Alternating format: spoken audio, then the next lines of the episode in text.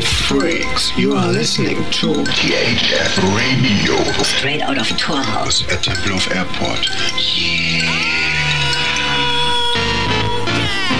Come together. At THF. THF Radio. äh, zu Gast heute Fadi und wir wollen über Werbung sprechen. Schön, Fadi, dass du da bist. Vielen Dank, dass du heute hier bist. Hallo. Vielen Dank für die Einladung. Ich glaube, du musst einen Tick näher ans Mikro kommen. Vielen Dank für die Einladung, Markus. Super. Ja, wir reden über Werbung, im Speziellen über Werbung im öffentlichen Raum.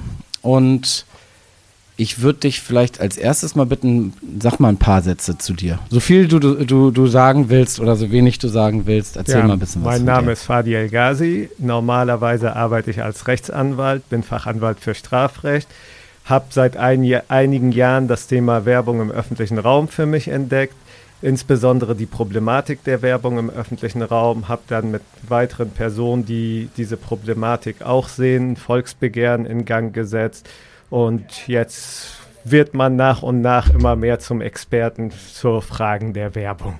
Das Volksbegehren heißt ja Berlin werbefrei. Das Ja. haben, glaube ich, hoffe ich, viele schon mal gehört, auch schon seit einigen Jahren. Jetzt in letzter Zeit war es etwas ruhiger in der Öffentlichkeit darum, aber das wirst du nachher noch genauer erzählen, warum.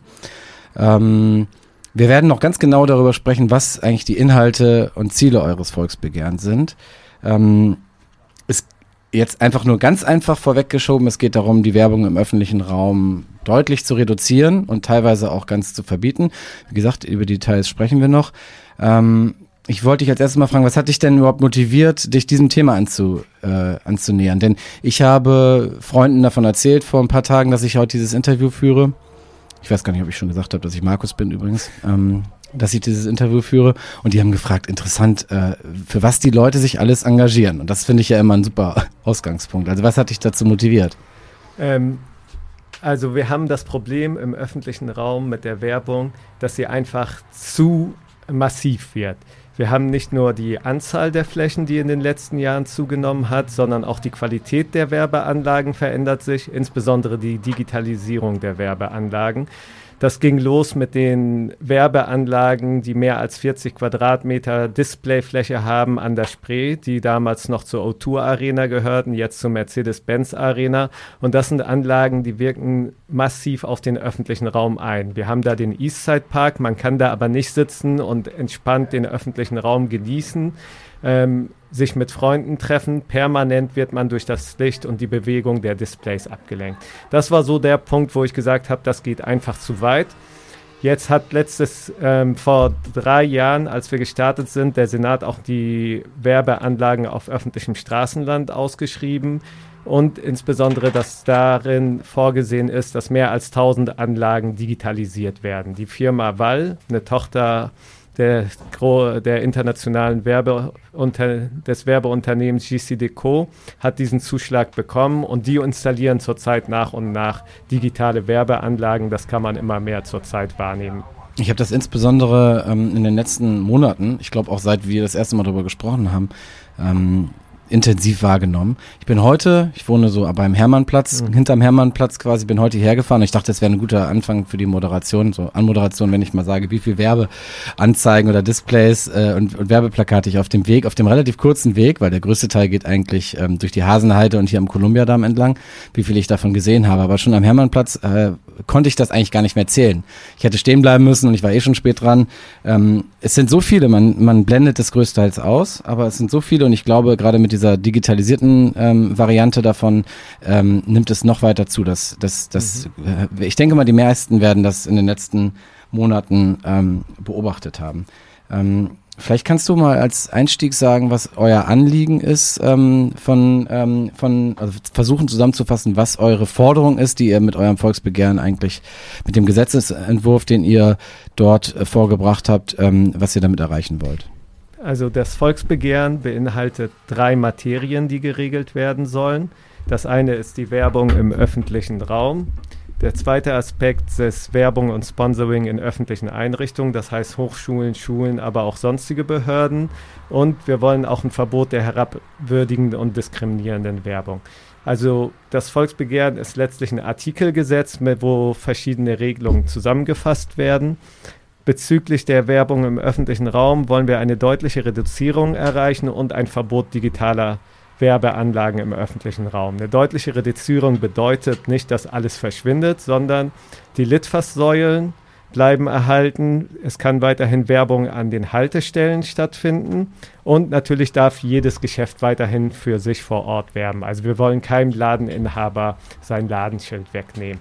Hinsichtlich der Werbung ähm, in öffentlichen Einrichtungen möchten wir in erster Linie Transparenz herstellen dass Verträge, Sponsoring-Verträge, Werbeverträge mit öffentlichen Einrichtungen transparent gemacht werden und auch ähm, jegliche Beeinflussung öffentlicher Einrichtungen, insbesondere von Bildungs- oder Forschungsinhalten, vermieden werden. Also wir wollen nicht das Sponsoring verbieten, sondern regulieren. Und die Frage der herabwürdigenden und diskriminierenden Werbung, die ist in den letzten Jahren ja immer wieder aufgetaucht.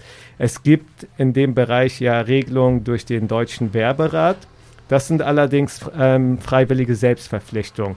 Wir möchten, dass ähm, gesetzliche Regelungen geschaffen werden, sodass, wenn Verstöße, wenn Werbung herabwürdigend oder diskriminierend ist, dass die Verwaltung eine Eingriffsmöglichkeiten hat, gegen solche Werbung auch vorzugehen. Der Deutsche Werberat ist letztlich darauf beschränkt, eine öffentliche Rüge auszusprechen, was sich letztlich in einer Pressemitteilung ähm, erschöpft die setzen natürlich auf die Wirkung, dass ein Unternehmen dann seine Werbung zurückzieht aufgrund des öffentlichen Drucks. Und es gibt keine äh, gesetzliche Grundlagen momentan, jenseits des, was weiß ich, Strafrechts, denke ich mal, ähm, diskriminierende Werbung zu untersagen? Nein, gibt es nicht. Also der Senat hat jetzt in den neuen Verträgen mit der Firmen zu den Werberechten im öffentlichen Raum das vertraglich festgelegt, dass die Betreiber darauf zu achten haben, dass keine herabwürdigende oder diskriminierende Werbung stattfindet. Damit sind allerdings nur die Werbeanlagen auf öffentlichem Straßengrund erfasst. Das heißt, wenn meine Werbeanlage auf einem privaten Grundstück steht, sie aber ihre Wirkung dennoch in den öffentlichen Raum entfaltet, ähm, haben wir zurzeit da überhaupt keine Regelungen und Eingriffsbefugnisse. Hm, krass. Ähm, okay, ich wollte vor allem diesen ersten Teil. Du hast ja eben skizziert, mhm. drei Teile hat dieses Volksbegehren und irgendwie wollte ich vor allem über den ersten Teil reden, obwohl die zwei weiteren natürlich nicht minder wichtig sind. Ähm, aber vielleicht kommen, können wir es so ein bisschen gliedern, dass wir mit dem ersten Teil anfangen, also mit der ja, Werbung im öffentlichen Raum. Ähm, und ich hat mich in Vorbereitung jetzt auf dieses Gespräch auch nochmal ein bisschen mit, der, mit dem Geschäftsmodell der Wall AG und auch mit Ströer, das sind ja, glaube ich, die mhm. beiden großen Player da, ähm, auseinandergesetzt. Und dann ist mir aufgefallen, dass ich vorher gar nicht so richtig viel darüber wusste.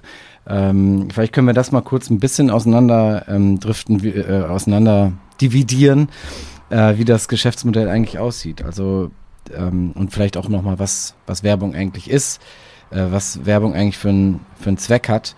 Ähm, also so wie ich das verstanden habe, ich habe zum Beispiel mir die, ähm, ja, die Wahl AG Webseite angeguckt. Äh, die Wahl AG zum Beispiel, die produzieren, sie nennen das ja Stadtmöbel. Das fand ich schon mal ziemlich spannend, weil wir auch hier beim Torhaus schon des Öfteren über ähm, ja, so die Möblierung des öffentlichen Raums geredet haben, aber da irgendwie ganz andere Dinge drunter verstehen. Sie nennen das Stadtmöbel, das sind dann zum Beispiel diese WC-Anlagen, ähm, diese öffentlichen Toiletten, von denen es grundsätzlich gefühlt zu wenige gibt, wo man sich immer fragt, warum die auch in so einem desolaten Zustand sind und warum es so wenige gibt. Also warum der öffentlichen Hand das nicht mehr wert ist, dass es mehr äh, kostenlose Toiletten gibt. Dann sind es Bushaltestellen, es sind irgendwie auch WLAN-Spots oder so ähnlich.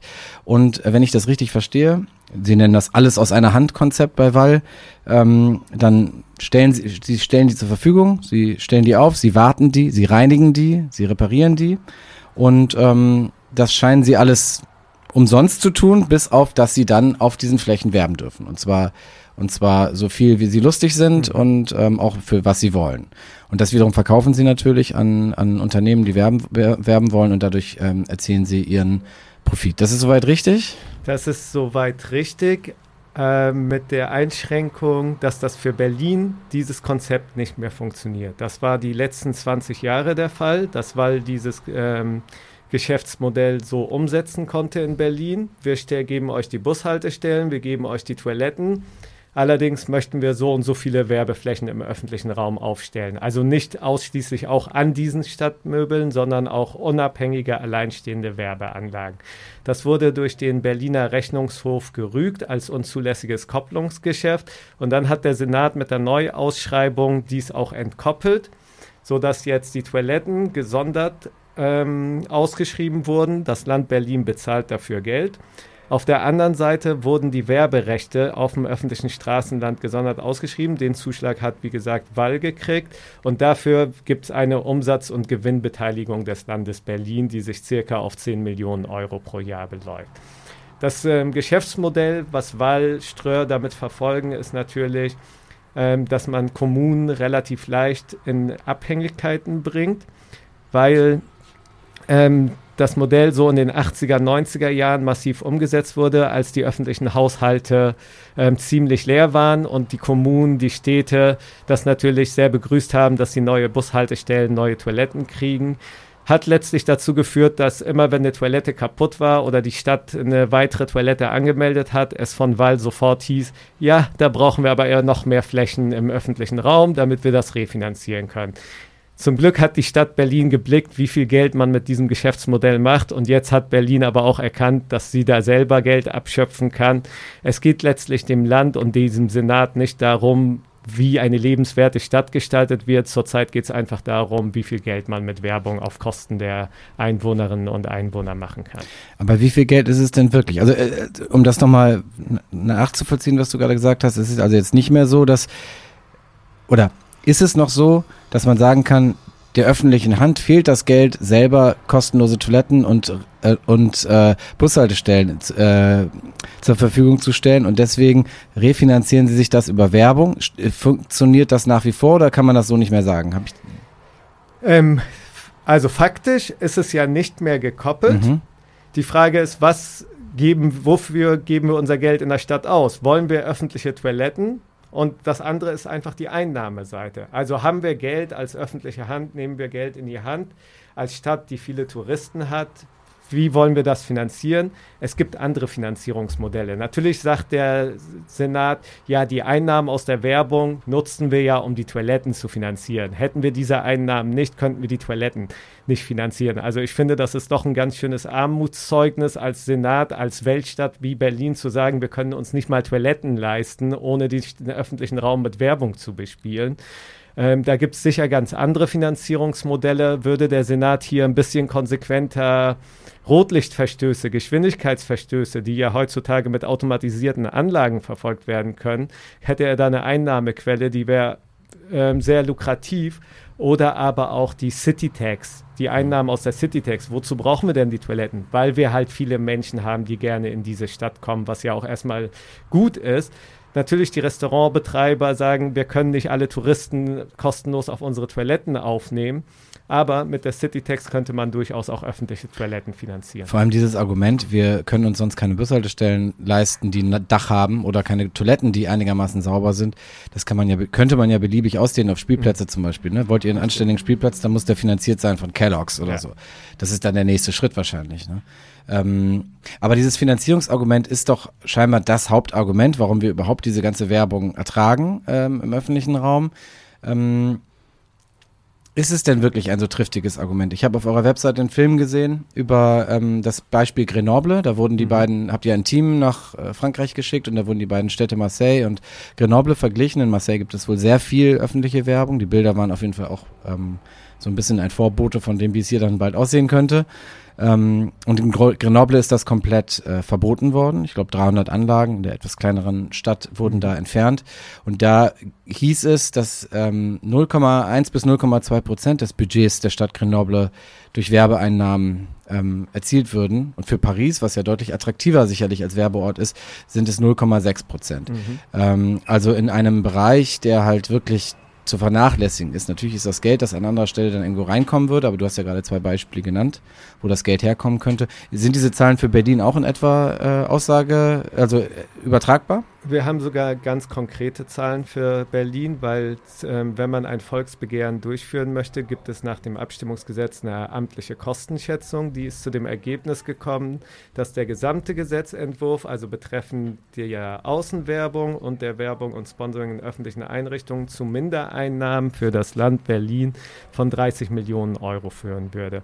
Verglichen mit dem Gesamthaushalt des Landes Berlin, der 30 Milliarden Euro beträgt, sind das nur 0, 0,01 Prozent. Also eine Summe, die ist so marginal, dass das vernachlässigbar ist. Das Finanzargument ist aus unserer Sicht vorgeschoben. Welche Argumente gibt es denn noch? Also wir haben das juristische Thema, also euer Streit vor dem Verfassungsgericht, auf das kommen wir noch zu sprechen. Ähm, also als kleiner Vorgeschmack. Ähm, aber welche Argumente gibt es denn noch, die denn dafür sprechen würden? Wir werden gleich als nächstes über die ganzen Argumente, die dagegen sprechen, äh, sprechen. Aber was, was führen denn die, die Pro-Seite ins Feld? Die Pro-Seite führt als erstes ins Feld, wir leben in einer Marktwirtschaft und Werbung ist in einer Marktwirtschaft wichtig. Das ganze System würde kollabieren, wenn keine Werbung mehr stattfinden würde. Ähm, wir haben nichts ähm, im Allgemeinen gegen Werbung. Also ich mache ja hier auch gerade Werbung für unser Volksbegehren und wir machen ja die ganze Zeit Werbung gegen Werbung mit unserem Volksbegehren. Es geht nicht um die Frage des Werbens an sich, sondern es geht vielmehr um die Frage, wofür wollen wir den öffentlichen Raum nutzen? Was ist der öffentliche Raum? Ist das ein Ort, in dem Unternehmen eine Projektionsfläche für ihre Produkte finden oder ist das ein Ort des sozialen Interagierens, des sozialen Lebens und des gesellschaftlichen Lebens? Wir vertreten natürlich die letztere Sichtweise und denken, dass Werbung im öffentlichen Raum seine Berechtigung hat so sieht das ja auch unser Gesetzentwurf vor, allerdings nicht in dem Maße, wie das derzeit stattfindet. Dass ganze Häuser hinter Werbeanlagen für mehrere Monate verschwinden, die Menschen, die dahinter leben, kaum mehr Licht haben am Tag und nachts die Flutscheinwerfer haben. Ähm, berechtigte Werbung aus unserer Sicht in einer Großstadt ist in erster Linie Veranstaltungswerbung. Was findet in Berlin statt? Das interessiert die Menschen, die hier leben, das interessiert die Menschen, die zu Besuch kommen. Privilegiert natürlich ähm, auf der einen Seite Veranstaltungsunternehmer, habe ich nichts gegen, weil das sind Unternehmen, die zahlen Steuern, in der Regel mittelständische kleine Unternehmen, die zahlen hier Steuern in, im Land Berlin. Hingegen die großen Unternehmen, HM, Coca-Cola, McDonald's, die die ganzen großen Anlagen dominieren, das sind meist irgendwelche großen Unternehmen, die mit unserem Wirtschaftssystem hier in der Stadt nichts zu tun haben. Ähm, ja, was spricht für Werbung im öffentlichen Raum, außer das äh, Informationsinteresse? Also aus meiner Sicht wenig. Ähm, es gibt aber aufgrund der Verquickung der letzten 20 Jahre zwischen Kultur- und Werbewirtschaft, insbesondere zwischen Ströhr und Wall, viele Kulturunternehmen, die sich gegen Berlin werbefrei gestellt haben, in mhm. erster Linie der Friedrichstadtpalast. Das hängt damit zusammen, dass die Unternehmen, die Kulturunternehmen immer Rabatte kriegen von den Werbeunternehmen, nämlich immer dann, wenn die Flächen im Sommer nicht ausgebucht sind, kommt die Wall GmbH und schlägt vor, möchtet ihr nicht diese Flächen zum rabattierten Preis haben, etc. pp. Also da gibt es sehr viele Abhängigkeiten, die hochproblematisch sind, weil wer bestimmt letztlich auch, welches Unternehmen kriegt die Aufmerksamkeit im öffentlichen Raum. Das ist ja letztlich nur noch eine Entscheidung von zwei, drei Unternehmen, die darüber bestimmen. Das ist, finde ich, ein guter Punkt, über den wir gleich noch mehr sprechen ähm, sollten. Auch der öffentliche Raum als Massenmedium, mhm. sowohl aus der kritischen als auch aus der werbenden Perspektive.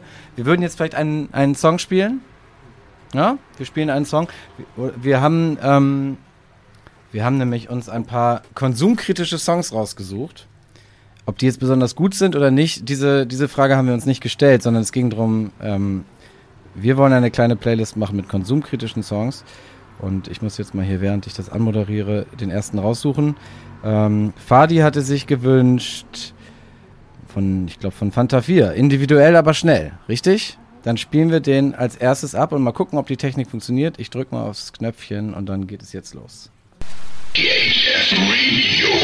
So, herzlich willkommen zurück im Torhaus am Kolumbiadamm, direkt gegenüber von der Columbia-Halle.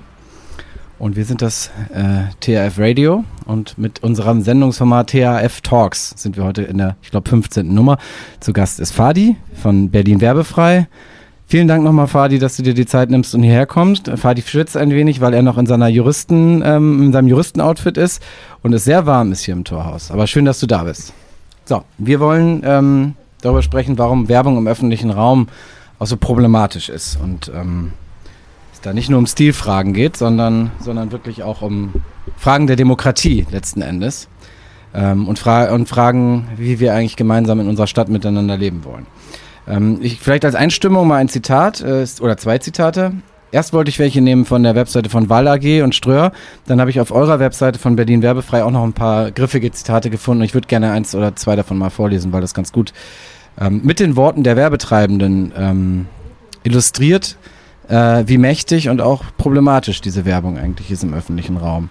Also Zitat, äh, denn als wahres Massenmedium spannt sie ein Netz, also die Werbung im öffentlichen Raum, ein Netz von mehreren hunderttausend Out-of-Home-Werbeträgern, so heißen diese ganzen Banner und, äh, und diese ganzen ja, Werbewände, also von mehreren hunderttausend Werbeträgern über ganz Deutschland. Auf Straßen und Plätzen der Städte, entlang der Autobahnen, an Bahnhöfen, Flughäfen sowie im Linien-, Nah- und Fernverkehr steht sie im permanenten Kontakt mit der Bevölkerung. Immer, überall, 24 Stunden an jedem Tag des Jahres.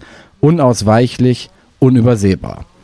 Also das klingt ähm, wie eine Drohung, aber oder wie so ein dystopischer dystopischer Roman, ähm, ist aber vom Fachverband Außenwerbung, äh, www.faw-ev.de.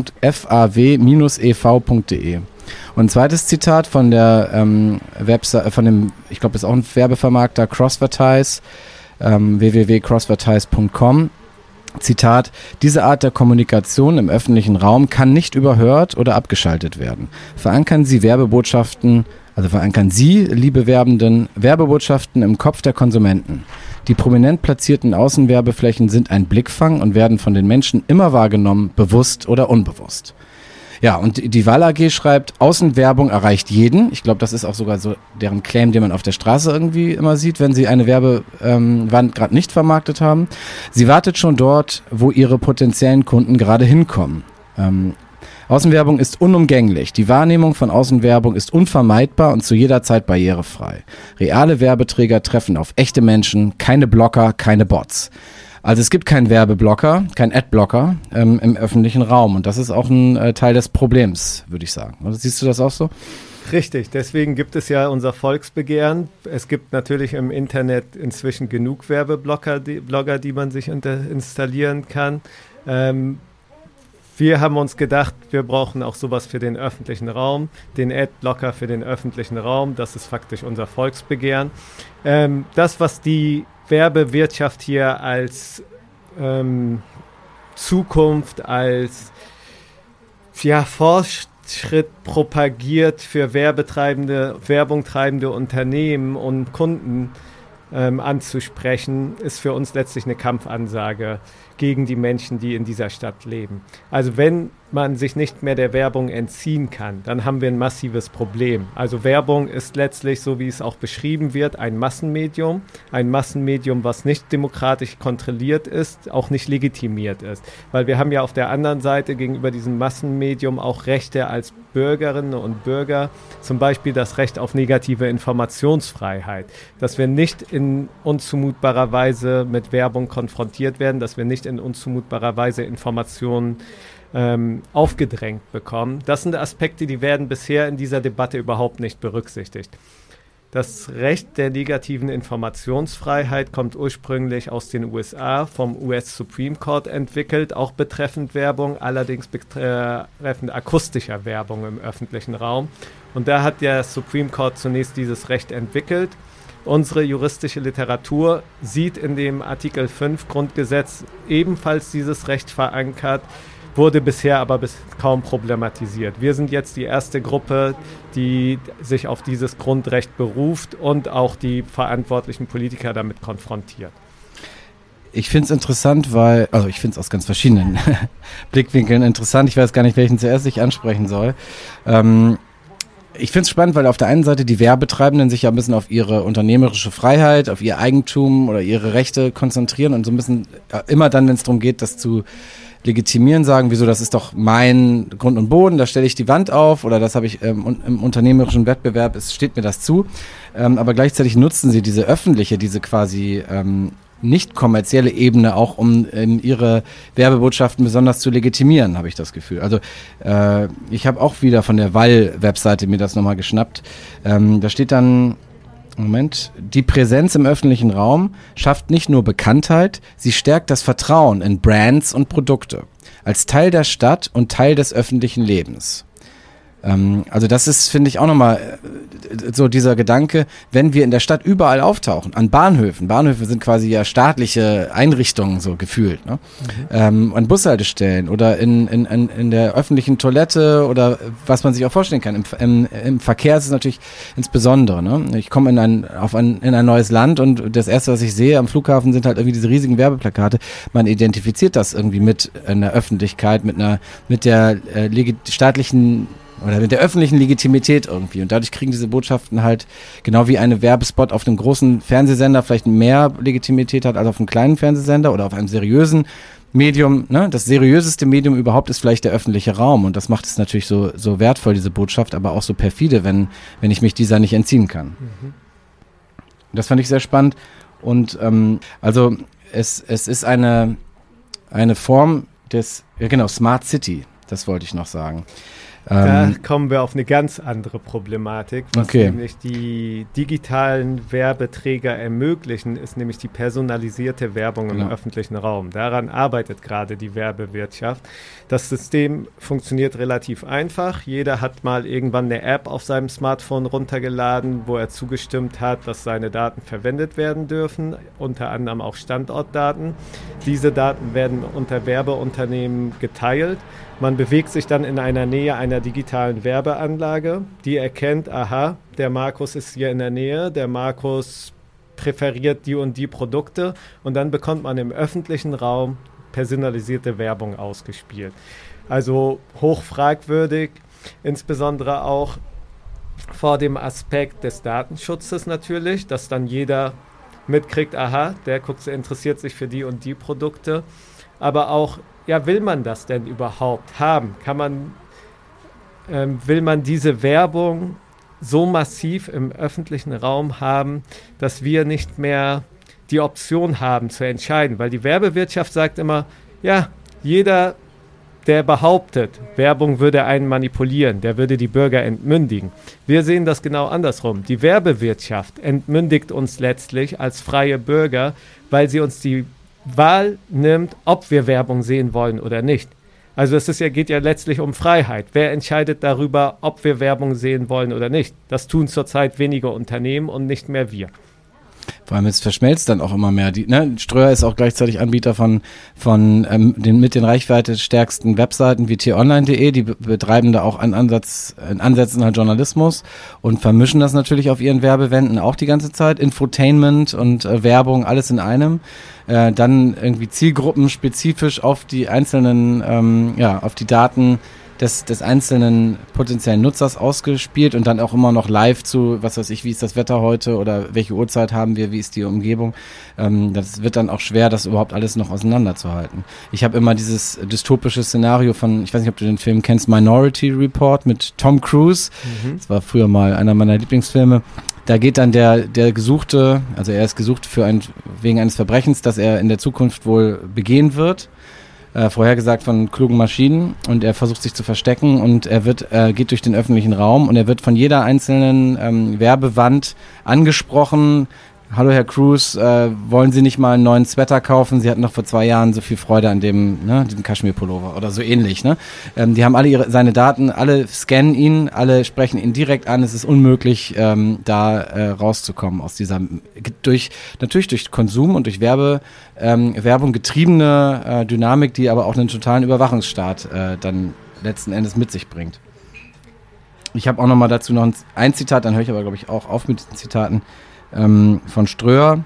Der Megatrend Smart City geht einher mit den neuen Möglichkeiten der Digitalisierung.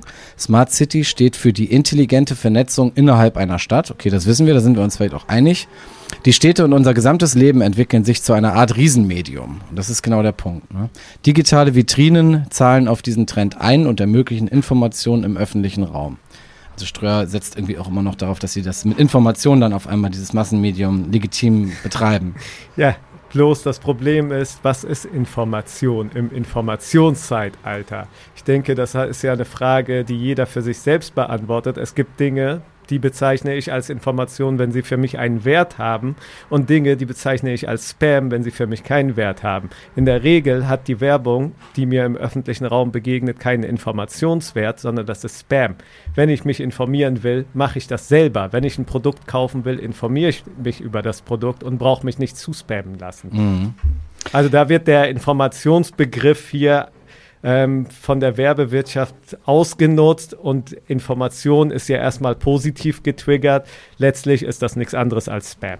Und, und gleichermaßen, Sie würden als zur Verteidigung wahrscheinlich auch immer sagen, jeder kann doch auch weggucken oder ne, wenn es dich stört, dann wo ist dein Problem, dann guckst du halt nicht an. Aber das geht halt eben nicht. So werben sie dann wiederum ja auch gegenüber ihren, äh, ihren Partnern, ähm, dass man sich dem gar nicht entziehen kann. Man merkt es nicht. Dieses langfristige Markenbuilding, was ja auch oft Mhm. betrieben wird, das, das geht einfach, man, man kann sich dem halt eben nicht entziehen. Naja, die Werbung, gerade die Außenwerbung, funktioniert ja derart, dass man nicht ein Plakat sieht und losspringt in den nächsten Laden und sich das Produkt kauft, sondern es ist einfach die Masse und die hohe Wiederholungsanzahl, weil wir nehmen diese Werbung ja auch teils gar nicht bewusst wahr, sondern wir bewegen uns durch die Stadt mit Fahrrädern, Autos, ähm, öffentlichen Verkehrsmitteln, dabei prasseln diese Eindrücke auf uns ein. Die Funktion ist dann diejenige, dass wenn wir mal im Laden stehen und ein Produkt haben wollen, uns dieses Produkt dann im Regal auf einmal vertraut vorkommt und wir deswegen das kaufen. Das ist eine ganz unbewusste ähm, Entscheidung, die wir da treffen. Und darauf setzt auch die Werbewirtschaft. Die digitalen Anlagen sind da wesentlich invasiver im öffentlichen Raum, weil die arbeiten mit Licht und Bewegung. Man muss sich die neuen Anlagen nur mal angucken von Wall. Laut den Verträgen mit dem Senat dürfen die einzelne Animationen verwenden. Das ist ganz wichtig bei den digitalen Anlagen, weil sobald sich etwas bewegt auf dem Bild, guckt das menschliche Auge automatisch hin.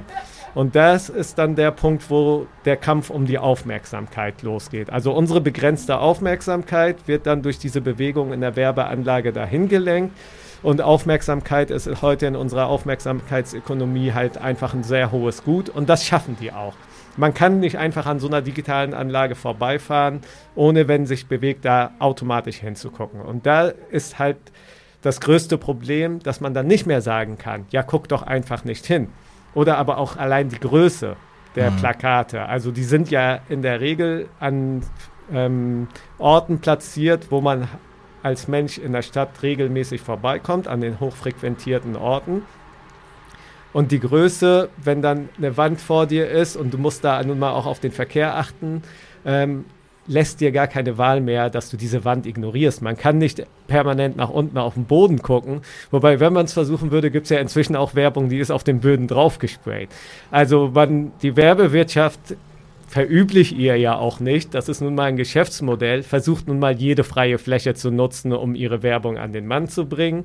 Ähm, da hat aus meiner Sicht natürlich der Gesetzgeber ähm, die Pflicht, da regulierend einzugreifen. Du sagst, du sagst jetzt jede freie Fläche, ne? Ähm, ist ja die Frage, ob das überhaupt freie Flächen sind. Was ist denn eine freie Fläche, ne? Vielleicht sind das ja auch Flächen, an denen sonst Bäume stehen würden oder Parkbänke. Irgendwas würde dort ja stehen. Und wenn es nur ein bisschen Luft ist, die da irgendwie Mhm. den Raum füllt. Also Ja. Grenoble hattest du ja vorhin Genau. angesprochen, deren Wahlkampf, also da gab es kein Volksbegehren, um die Werbung zu, im öffentlichen Raum zu begrenzen, sondern das hat der Bürgermeisterkandidat damals als Wahlkampfslogan "Bä- Bäume statt Werbetafeln. Er hat gesagt, okay, wir bauen die Werbetafeln ab, die verschandeln unser Stadtbild, ähm, die machen letztlich Städte gleich. Eine Stadt verliert ihre Individualität dadurch.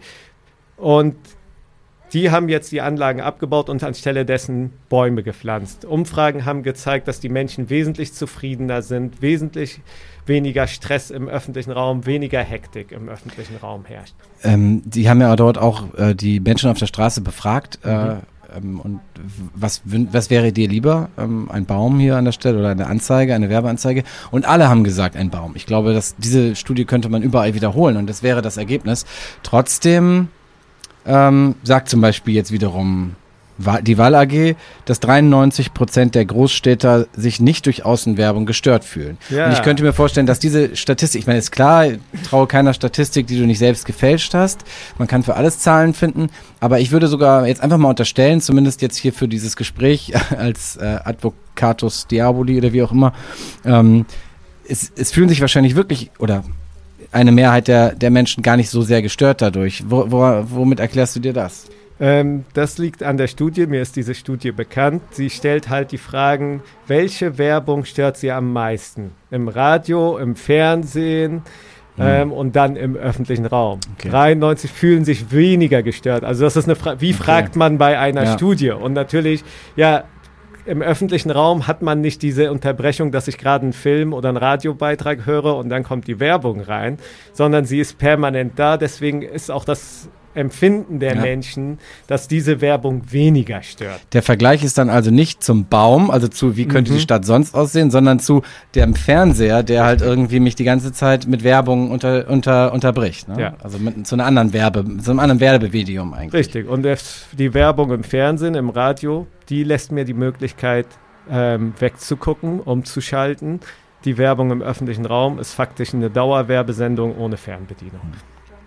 Nun hast du ähm, oder ihr bringt ja auch noch andere Argumente ins, ins Feld, äh, äh, die gegen diese Öff äh, Werbung im öffentlichen Raum sprechen. Einen hast du eben schon angesprochen, das Verkehrssicherheitsargument. Also das ist in der Tat, und das wird ja sicherlich nicht, wir haben ja noch nicht das Ende der Fahnenstange erreicht.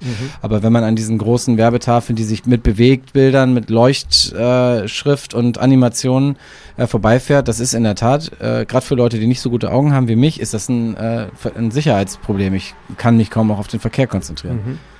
Also es gab vor da, fünf Jahren eine Studie in Schweden, wo es um digitale Werbeanlagen ging. Die haben ähm, festgestellt, dass eine digitale Werbeanlage ungefähr die, für eine Sekunde die Aufmerksamkeit des Vorbeifahrenden in Anspruch nimmt. Bei 50 km/h sind das dann 17 Meter ähm, Blindfahrt. Das können wir uns in einer Stadt nicht erlauben, dass hier die Aufmerksamkeit zusätzlich durch Werbung beansprucht wird.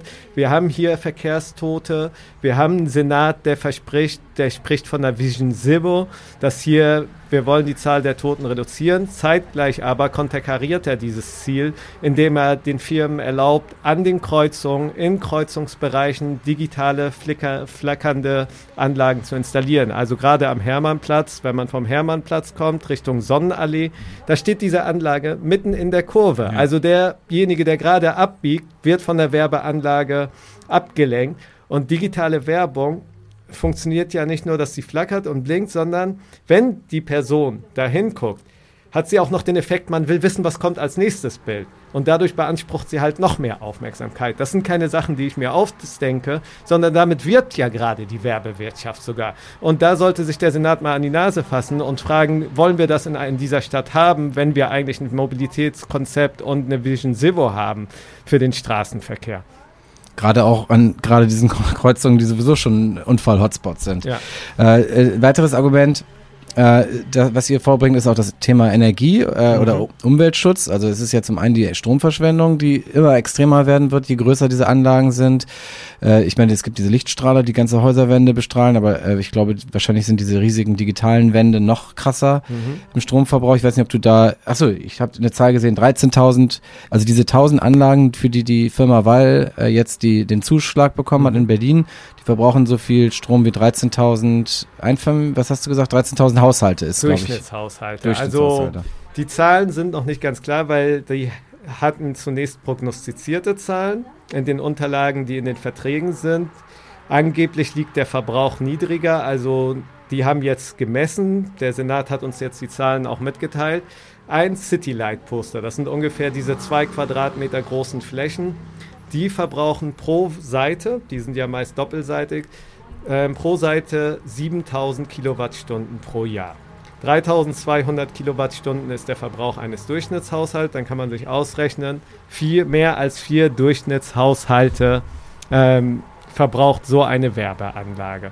Also wenn man da als rot-rot-grüner Senat was von Klimaschutz redet und was für den Klimaschutz tut, kann man nicht zeitgleich Werbeanlagen im öffentlichen Raum genehmigen, die so viel Strom verbrauchen wie vier Durchschnittshaushalte.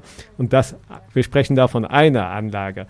Also wenn man das alles hochrechnet, kommen wir bestimmt, gerade auch mit den Anlagen, die jetzt auch noch an den Bushaltestellen installiert werden, die sind gar nicht in diesem Vertrag drin mit den 1000 Anlagen auf öffentlichem Straßenland. Die sind nochmal in einem Extra-Vertrag mit der BVG. dass wir da mehr als 10.000 Hau- Durchschnittshaushalte in den Stromverbrauch haben. Als letzter Aspekt vielleicht noch diese Gestaltungsfrage. Ähm, Stichwort, wie wollen wir, wie wollen, in was für einer Stadt wollen wir leben? Jetzt mal so, vor allem so optisch, aber auch von, ja, was für Stadtmöbel wollen wir? Wollen wir Parkbänke oder wollen wir halt irgendwie ähm, Werbeanzeigen, die überall im Weg stehen? Äh, habt ihr, macht ihr als, als Volksbegehren da auch Vorschläge oder formuliert ihr da Visionen, was anstelle, also was mit diesem frei werdenden Platz, ähm, mit dem Raum passieren könnte oder sollte? Auch also Bäume der pflanzen? Gesetzentwurf sieht keine Regelung vor, Bäume zu pflanzen. Ähm, Gerade diese Werbeanlagen, die ja im Kreuzungsbereich stehen, die sollten aus unserer Sicht ersatzlos gestrichen werden. Oft haben wir auch Werbeanlagen, die verdecken Grünanlagen hinter sich. Also die können wir uns auch einfach sparen. Dann sehen wir auch mal wieder die Stadt. Es wird oft argumentiert, ja, dann haben wir so hässliche Wände etc. Das ist gar nicht richtig. Oft sind da Büsche hinter, die durch diese Anlagen verdeckt werden. In Sao Paulo, wo vor zwölf Jahren ein umfassendes Werbe Außenwerbeverbot in Kraft getreten ist, ebenfalls durch die Regierung ähm, initiiert. Das hat dazu geführt, dass viele Hauseigentümer auf einmal ihre Fassaden renoviert haben. Die Stadt hat eine ganz andere ähm, Erscheinung bekommen und die Paulistas, die Menschen in Sao Paulo, die wollen nicht zurück zu dem Zustand, der vorher herrschte.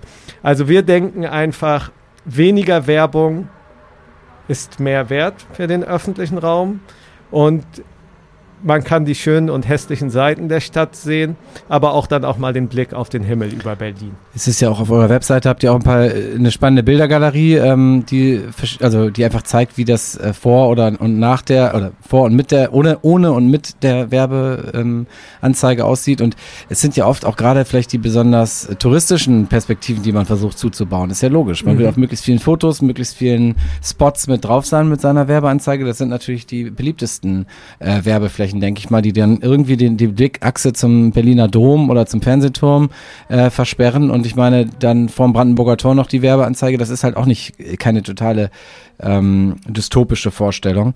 Und das, äh, das finde ich auch. äh, Vielleicht kannst du mir da noch mal eine Frage beantworten, weil die auch werben damit, dass sie neben den Bushaltestellen und den und den WCs zum Beispiel auch für diese äh, an den Denkmälern irgendwie einen Service äh, äh, verrichten. Weißt du, worum es da geht? Also meine, Ja. meine Vorstellung war so, die stellen jetzt eine Werbeanzeige vor das Brandenburger Tor und dafür wird da ab und zu mal feucht durchgewischt oder so.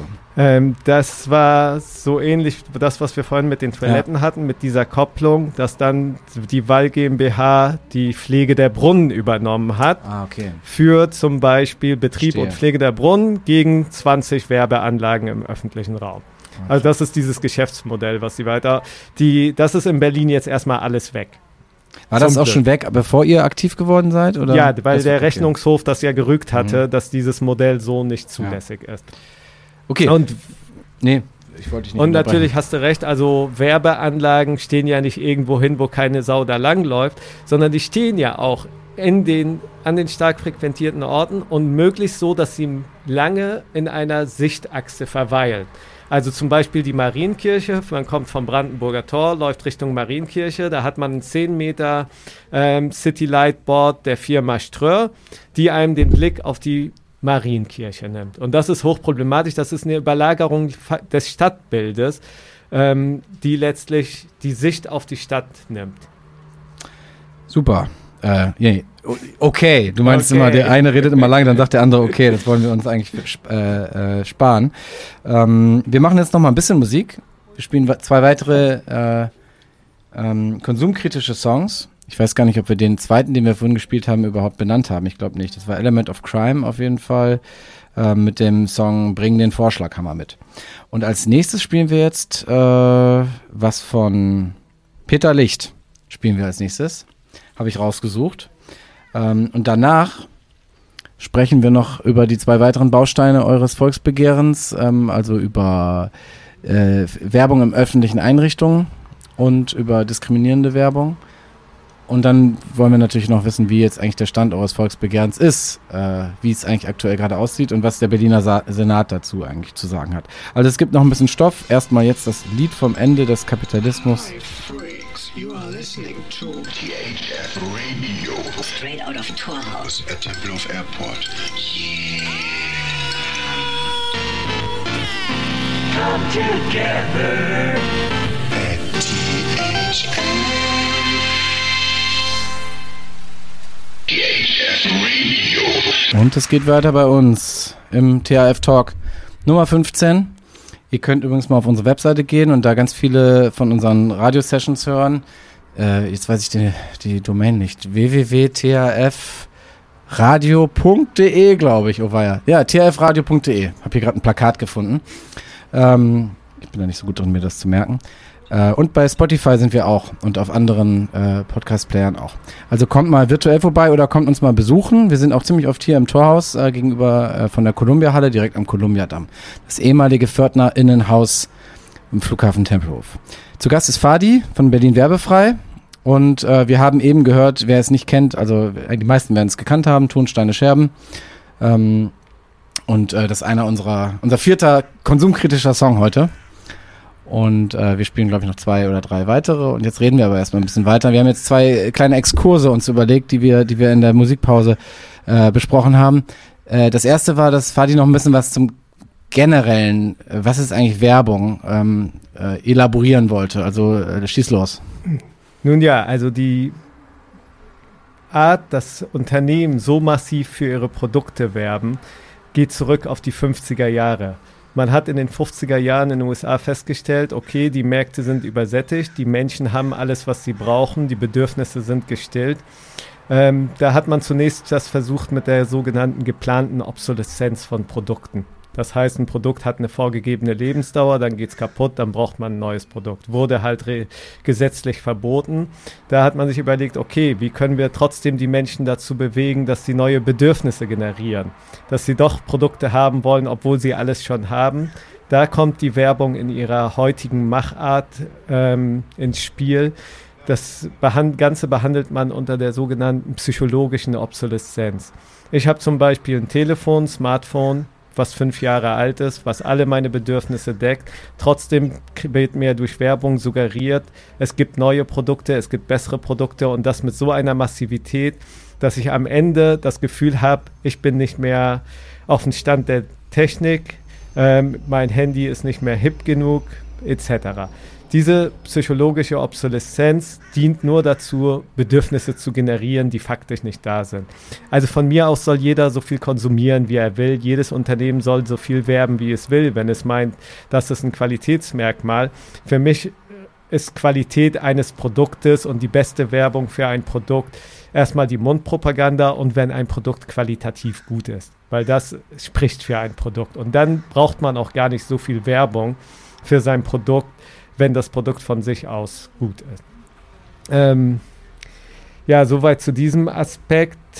Ich äh, hatte gerade überlegt, ob ich da noch was ein, einhaken möchte. Naja, also es geht ja letztens ums Wirtschaftswachstum. Ne? Man muss immer Wachstum ankurbeln, ähm, deswegen müssen die Leute mehr kaufen und deswegen ist es auch nochmal äh, eine Frage der Nachhaltigkeit, wäre auch äh, vielleicht das, den Konsum zurückzufahren und diese Werbung, die ja vor allem auch von, von multinationalen Konzernen vorangetrieben wird. Die Werbung, über die wir sprechen, das sind ja meistens nicht eben die örtlichen ähm, äh, die örtlichen Direktvermarkter oder der, der, der, das Veranstalt, die Veranstaltungslocation oder der Tante Emma Laden um die Ecke, sondern eben halt globale Konzerne, die halt irgendwie äh, auf ihren Märkten expandieren müssen. Ne? Nehmen wir zum Beispiel die Modeindustrie, H&M. Früher gab es Frühjahrsmode, Sommermode, Herbstmode, Wintermode. Viermal wurde dafür geworben. Inzwischen sind wir in einem System angekommen des Fast Fashion.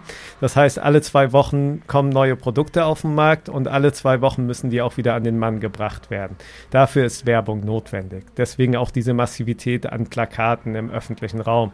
Keiner würde sich im Fernsehen ewig lange H&M-Werbung oder in Zeitschriften das angucken, sondern deswegen ist ja diese Problematik mit dem öffentlichen Raum und damit wirbt ja auch letztlich die Werbewirtschaft, dass das für uns, ähm, dass wir dem nicht entgehen können. Wir müssen uns aber fragen, ähm, in Zeiten des Klimawandels, wo wir über Nachhaltigkeit nachdenken müssen, ist also Werbung ist letztlich ein Katalysator eines Wirtschaftssystems, was uns den Ast absägt, auf dem wir existieren. Ähm, die Politik und viele Verantwortliche reden ja immer davon, ja, wir müssen den Konsum beschränken, verzichten etc. Aber jetzt in der Corona-Krise haben wir doch alle gesehen, dass das alles nur Lippenbekenntnisse sind. Es wird immer beim Wirtschaftswachstum bleiben. Ähm, unser ganzes System basiert nun mal auf der Frage des Wirtschaftswachstums. Wirtschaftswachstum ist ja nicht per se was Schlechtes. Die Frage ist nur, wo findet er statt? Also es gibt Länder durchaus, wo Wirtschaftswachstum sehr sinnvoll ist, damit die Menschen überhaupt erstmal auf ein Level kommen, wo sie Wohlstand haben, wo sie vielleicht auch erstmal die Grundbedürfnisse gedeckt bekommen. Wir leben aber in einem Staat, wo wir zu viel haben, wo wir uns einfach fragen müssen, brauchen wir so viel und was ist überhaupt Wohlstand? Hängt Wohlstand mit Wirtschaftswachstum zusammen, wie Politik und Wirtschaft uns suggeriert? Oder ist Wohlstand etwas anderes? Ist Wohlstand mehr Lebensqualität? Für mich zum Beispiel ist Wohlstand natürlich auch eine Verfügbarkeit an Produkten, aber ich möchte nicht den letzten Schrott kaufen, der jede Woche beworben wird, damit ich mir ein neues kaufe, sondern ich setze da auf Qualität in den Produkten und Nachhaltigkeit. Das ist für mich ein Aspekt des Wohlstandes. Als zweiten Exkurs ähm, wollten wir nochmal auf diesen, ähm, das ist vielleicht auch eine gute Überleitung zum Thema Sponsoring öffentlicher Einrichtungen, äh, wollten wir nochmal auf den Mercedes-Benz-Platz, also Mercedes-Platz kommen, mhm. der ja angeblich, oder ich weiß nicht, ob das nur eine urbane Legende ist, aber der ja Mercedes-Platz heißt, ähm, weil man, weil Mercedes ein Frauenname ist und man irgendwie laut irgendeinem Gesetz Plätze halt äh, nach Frauen leichter benennen kann, weil das halt Gender mäßig ähm, ein Defizit ist, was die Stadt irgendwie äh, beheben will. Ich glaube, irgendwie, was weiß ich, Antidiskriminierungsgesetz oder sonst was, ist wohl ähm, ähm, der Mercedes-Platz war als Name leichter durchzubekommen und äh, deswegen heißt er nicht Mercedes-Benz-Platz, sondern Mercedes-Platz. Falls jetzt irgendwer weiß, dass das nicht stimmt, dann korrigiert mich bitte. Das habe ich gehört. Auf jeden Fall ist dieser Mercedes-Platz ja so ein bisschen das dystopische ähm, äh, der dystopische Ort, äh, an den ich als erstes denke, wenn ich an Werbung im öffentlichen Raum denke. Und so ein bisschen hat eure Initiative dort ja auch, glaube ich, ihren Anfang genommen. Oder vielleicht kannst du das nochmal beschreiben. Also als wir gestartet sind, gab es den Mercedes-Platz in der Form noch nicht. Da war das noch eine Baustelle. Ähm, ich hatte ja vorhin kurz angesprochen, dass die ähm, Werbeanlagen, die Displays, die schon an der Spree standen. Das war so ein bisschen der Ausgangspunkt, dass das die Entwicklung der Zukunft ist, was auf uns zukommt. Jetzt hat der Mercedes-Platz so letztlich das in einem Impact realisiert. Also ich weiß nicht, wer den noch nicht gesehen hat, der möge da gerne mal vorbeigucken. Am besten in den Abendstunden. Das sind Werbeflächen von an den gesamten Häusern um diesen Platz rum sind Werbeanlagen installiert in Größen von einer Werbeanlage, die jeweils 20, 30 Quadratmeter hat und das rund um den Platz. Und auf dem Platz selber nochmal, ähm, glaube ich, acht oder neun Stelen, wo nochmal kleinere Displays drauf sind. Also man wird da dauerberieselt mit Werbung. Ähm, es gibt eine Spezialität zu diesem Platz. Das ist gar kein öffentlicher Platz im klassischen Sinne. Das ist ein privater Platz, der der Öffentlichkeit zugänglich gemacht wird. Deswegen kann Mercedes da natürlich machen, was es will. Problem ist aber, dass dieser Platz auch vom öffentlichen Verkehrsraum aus sichtbar ist. Also ich muss ja gar nicht diesen Platz betreten, um diesen Impact an Werbung zu haben, sondern es reicht auch aus, wenn ich mich da an, dem, an der Spree bewege. Und Frau Ramona Popp, unsere Wirtschaftssenatorin, als bei der Eröffnung dieses Platzes hat sie diesen Platz als gelungene Berliner Mischung bezeichnet. Also da frage ich mich, was haben die Grünen für eine Sicht unserer Berliner Mischung? Also das geht aus meiner Sicht völlig an der Realität vorbei und Frau Popp scheint da irgendwie die Augen vor zu verschließen, was sie mit dieser Stadt macht. Mhm. Auch wenn man in die Orte da, da reingeht, äh, geht das ja so weiter. Das ist die sind gepflastert mit Werbe. Ja gut, Werbe das ist. Ähm, aber das kann man denen dann natürlich da nicht mehr verbieten. Also da habe ich auch nichts gegen, solange mir als Bürger die freie Möglichkeit überlassen wird, ob ich solche Orte, die dann in Gebäuden sind, besuchen will oder nicht, habe ich da wirklich kein Problem mit. Jeder, der Werbung geil findet, kann sich da gerne auf dem Mercedesplatz hinsetzen und sich das angucken. Aber dann bitte einmal einen Umhang drumherum machen. Okay, aber dann funktioniert das als Überleitung nur bedingt, aber ich nehme die jetzt trotzdem mit und bin dann schon bei dem, also bei dem zweiten Punkt Punkt eures, eures Volksbegehrens. Wir, wir wollen da nicht ganz so ausführlich drauf eingehen. Du hast es vorhin auch schon mal angerissen. Ihr fordert auch ähm, eine stärkere Regulierung von, äh, von Werbung und Sponsoring in öffentlichen Einrichtungen. Ähm, ihr habt ja auch ein bisschen Probleme mit dem Senat äh, bekommen, weil das so ein, eine Kopplung darstellt von zwei verschiedenen Forderungen. Ähm, trotzdem bei euch, das, da kommen wir gleich nochmal drauf. Aber äh, euch war das ja auch sehr wichtig, diesen Punkt mit drin zu haben. Erklärst vielleicht mal als erstes, warum euch das so wichtig war, dieses Thema Sponsoring öffentliche Einrichtungen mit in dem Volksbegehren mit drin zu haben. Also als die Idee des Volksbegehrens aufkam, ging es erstmal ausschließlich um Werbung im öffentlichen Raum. Dann haben wir aber festgestellt, okay, die ganzen Bahnhöfe der BVG zum Beispiel, wo sehr viel Außenwerbung dran stattfindet, oder inzwischen auch, dass fast jeder Bus komplett mit Werbung bespielt ist, beklebt ist, dass die Menschen nicht mehr aus den Fahrzeugen rausgucken können, dass die Straßenbahnen mit Werbung beklebt werden. Ähm, hat dazu geführt, dass wir uns Gedanken gemacht haben, wie können wir diesen Punkt mit erfassen. Die BVG ist ja eine öffentlich-rechtliche Körperschaft, also ein Betrieb des Landes Berlin. Und deswegen kam die Idee auf, okay, dann machen wir doch auch noch einen Teil des Gesetzes, der die BVG erfasst. Und dann haben wir uns, je mehr wir uns mit dieser Thematik beschäftigt haben, sind wir auf Probleme in den Schulen gekommen, wurden auf Probleme, Werbung und gesponserten Unterrichtsmaterialien aufmerksam gemacht. Und nach und nach ist dann dieser Themenbereich, der Komplex Werbung und Sponsoring in öffentlichen Einrichtungen gleich komplett mit reinzunehmen und dafür ein für alle Mal Regelung zu schaffen. Dies insbesondere vor dem Hintergrund, dass wir derzeit keine gesetzliche Regelung haben, die ähm, Regeln vorsehen, was ist erlaubt, sondern es gibt Verwaltungsvorschriften und die sagen, jede vertretbare Einnahmequelle ist zu nutzen. Also die Schulen werden geradezu animiert, Werbung ähm, in ihrem Bereich zuzulassen. Was nicht geht, ist Alkohol- oder Tabakwerbung. Also Werbung für Betäubungsmittel. Ja, da brauche ich nicht groß drüber nachdenken, sondern bei den Schulen haben wir ein ganz anderes Problem, das der gesponserten Unterrichtsmaterialien. Ähm, da sind wir auch nicht die erste Gruppe, die da den Stein der Weisen gefunden hat, sondern da gibt es andere Gruppen, die dazu auch arbeiten. Und ein Beispiel zum Be ähm, ist Ernährungsheft von Capri-Sonne gesponsert als Unterrichtsmaterial den Lehrern zur Verfügung gestellt. Die Lehrer greifen darauf zurück, weil viele Unterrichtsmaterialien veraltet sind. Der Staat zu wenig in Bildung investiert, zu wenig in die Schulen investiert. Die nehmen das dann natürlich gerne an, diese Materialien, die ihnen von Wirtschaftsunternehmen zur Verfügung gestellt werden. Die Unternehmen machen das aber nicht, weil sie irgendwie Gutmenschen sind, sondern die haben natürlich handfeste wirtschaftliche Interessen. Dann schaut man sich diese Broschüre an. Ähm, gesunde Ernährung und dann die klassische Ernährungspyramide dürfte jeder von uns kennen. Aufgebaut, oben wenig konsumieren, unten viel konsumieren und dann bei viel trinken die Capri-Sonne mit abgebildet.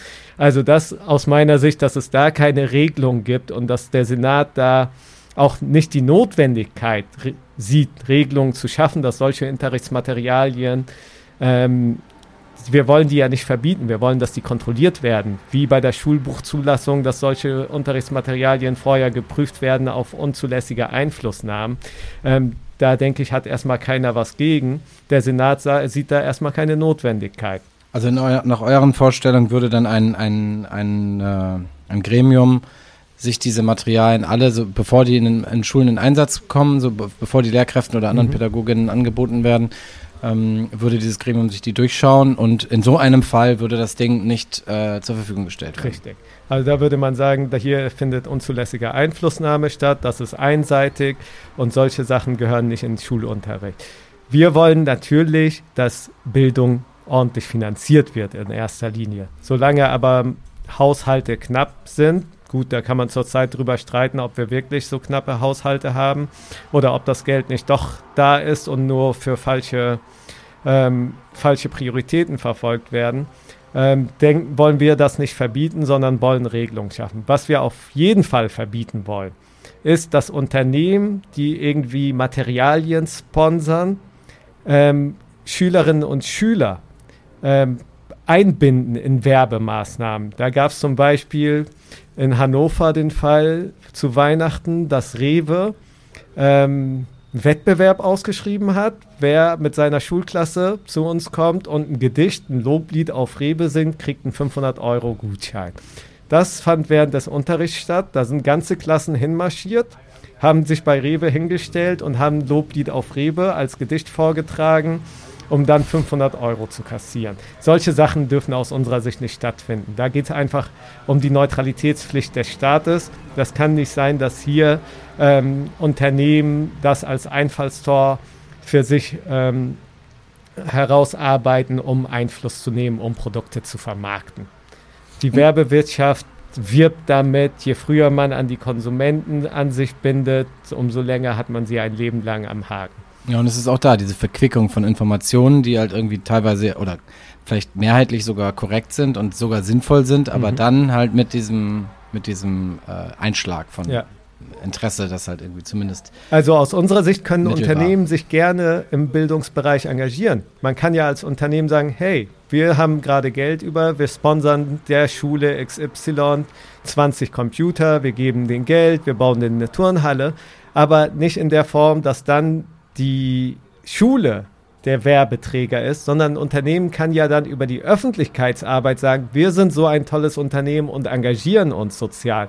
Da muss man die Schülerinnen und Schüler oder die Schule gar nicht einbinden. Der Neutralitätsgrundsatz wird nicht berührt, sondern das Unternehmen hat was Gutes getan und kann für sich auf der anderen Seite öffentlichkeitswirksam damit werden. Okay, und ah, jetzt habe ich wieder okay gesagt, das ist schlecht.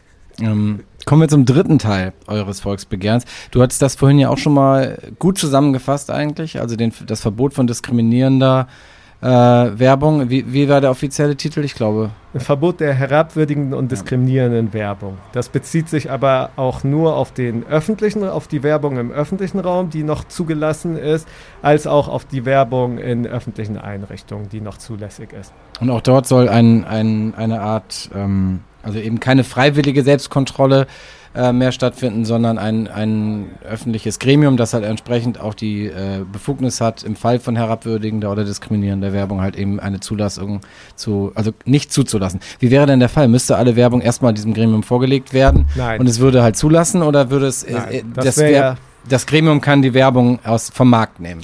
Das wäre ja Zensur, wenn man vorab da ähm, Sachen überprüfen würde. Wir wollen auch gar nicht die freiwillige Selbstkontrolle durch den Deutschen Werberat abschaffen, sondern wir wollen wirklich für die Extremfälle, wo diese freiwillige Selbstkontrolle versagt, dann noch n- die Möglichkeit haben, dass die Verwaltung, ist, wie es gestaltet wird, ob es ein Gremium macht etc., was es wertet, ähm, ist erstmal offen, lässt der Gesetzentwurf offen.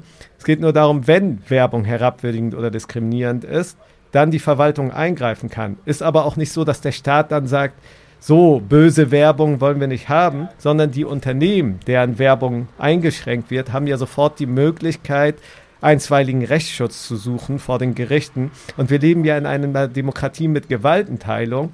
Diese Fragen, ob eine Werbung herabwürdigend und diskriminierend ist, entscheidet dann letztlich in der letzten Instanz das Bundesverfassungsgericht, was ja auch richtig ist in einem Rechtsstaat und einer Demokratie. Aber würde, also das, euer Gesetzentwurf würde die, die öffentliche Hand schon dazu anhalten, im Falle einer, ähm, wenn die, dieser FSK-Werberat eine Rüge ausspricht oder so, dann tätig zu werden. Also der kann, der, die Verwaltung kann schon tätig werden, sobald die Werbung angebracht wird. Zum Beispiel, es wird ein Gebäude angemietet für eine Werbewand und da haben wir dann riesengroß ein Plakat, was eindeutig diskriminierend ist. Also Altersdiskriminierung muss ja nicht immer nur Geschlechterdiskriminierung sein, sondern klassischer Fall auch für eine, die auch vom Werberat, die alte muss weg, die neue muss rein. War eine Werbung für eine Tür, ähm, wo letztlich einmal eine junge Frau neben der Tür stand und einmal eine Oma neben der Tür stand. Das ist ein klassischer Fall von Altersdiskriminierung. Da könnte dann die Verwaltung sofort sagen, bitte abhängen ähm, ohne dass der Werberat vorher irgendwas äh, da macht, weil der seine Mechan die Mechanismen des deutschen Werberates beruhen ja auf Freiwilligkeit. In erster Linie wird das Unternehmen aufgefordert, zieh bitte die Kampagne zurück. Wir geben dir die und die Frist.